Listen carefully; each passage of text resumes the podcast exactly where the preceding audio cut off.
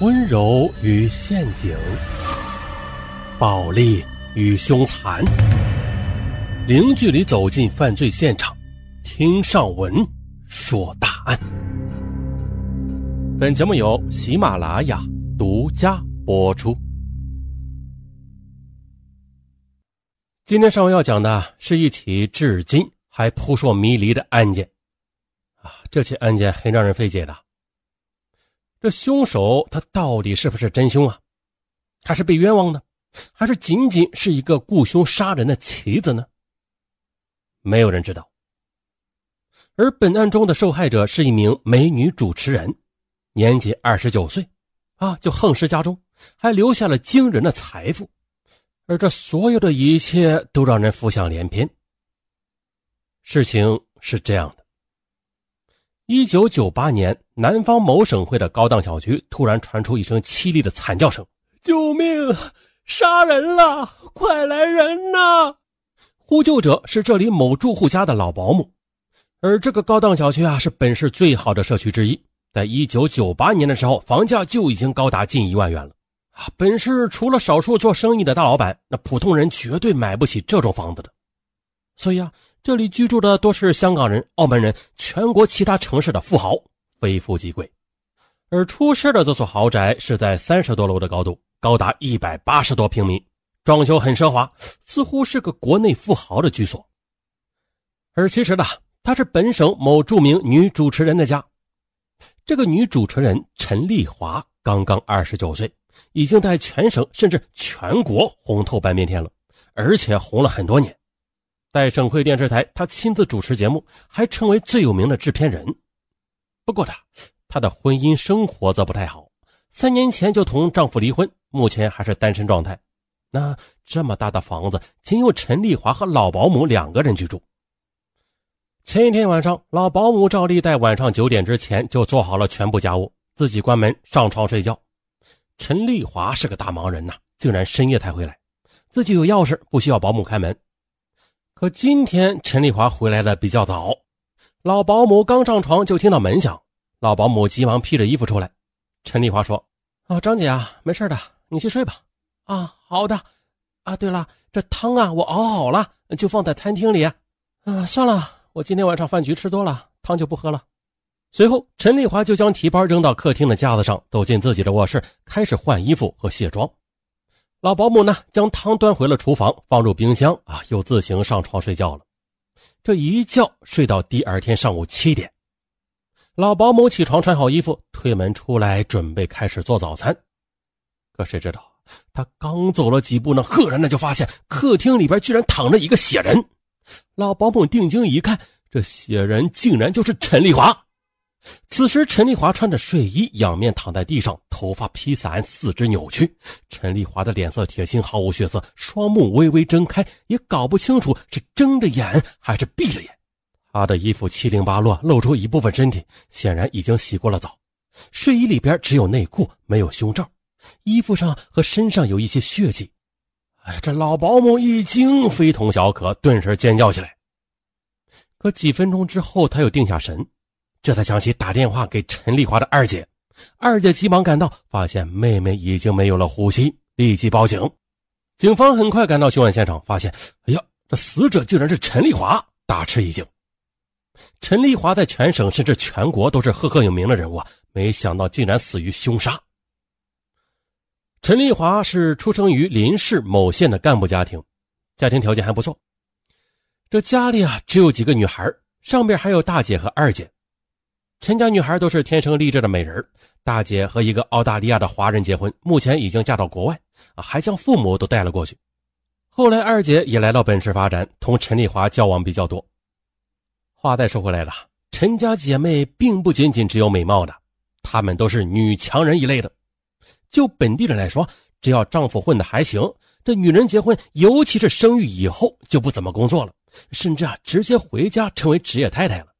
啊，这三姐妹都在自己领域做得很好的。去了国外以后吧，大姐和陈丽华合伙开了公司，生意吧据说还不错。二姐则是本市某大型商场的主要负责人，陈丽华则更厉害了啊！学生时代她的成绩很一般，按照当时高考的录取率吧，显然是难以考上的。陈丽华是个美人，性格外向，又非常会说话，因此呀，父母决定了培养他作为一个同人接触的职业。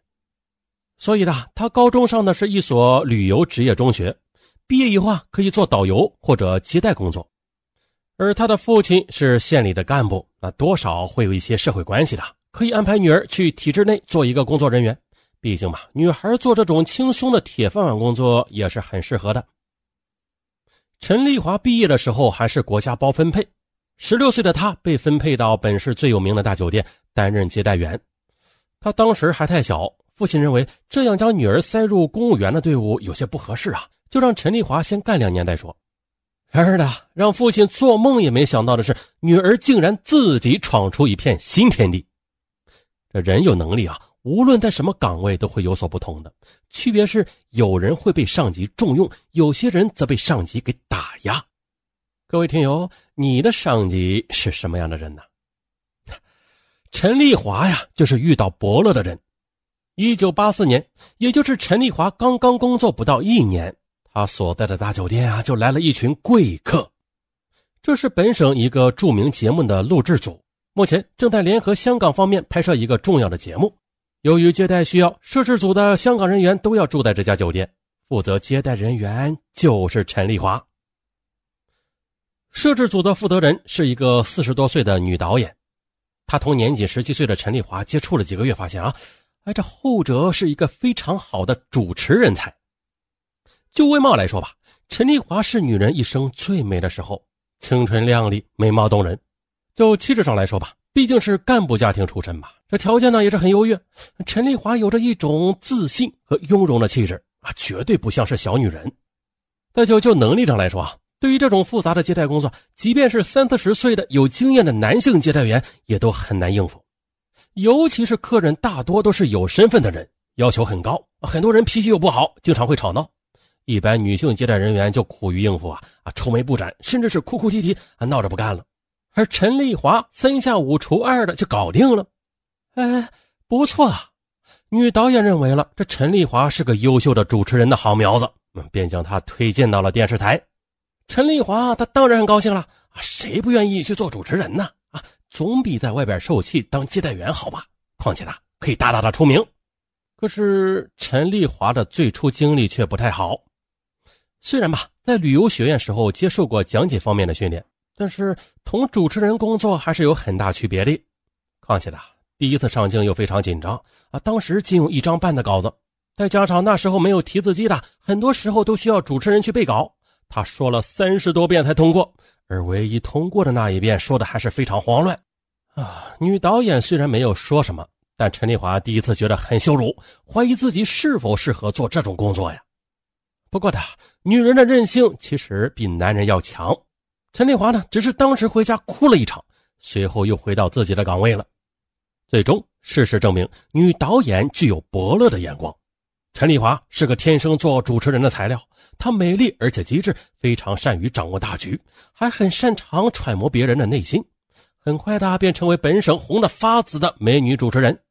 期间，她业余读书，获得大学学历，由此她在电视台整整红了十三年之久，直到二十九岁遇害。啊，我们再回到遇害后的事情。得到二姐许可之后，法医对陈丽华进行了第一次尸检。尸检表明，陈丽华是被人掐死的。她的身上有一些刀伤，但是比较轻微，不会致命。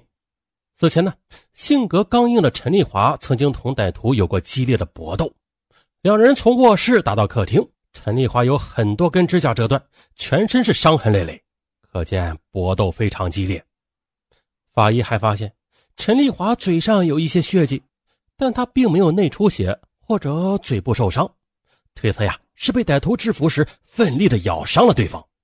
那说到这儿，问题也来了，此次搏斗应该是打的地动山摇，可是老保姆为什么没有听到啊？陈丽华的衣服七零八落，裸露了部分身体，但是内裤完好啊，没有任何被强奸或者猥亵的痕迹。看来衣服凌乱是双方生死搏斗的结果。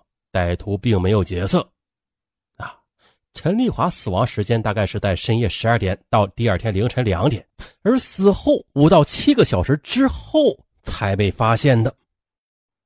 好了，今天就说到这儿。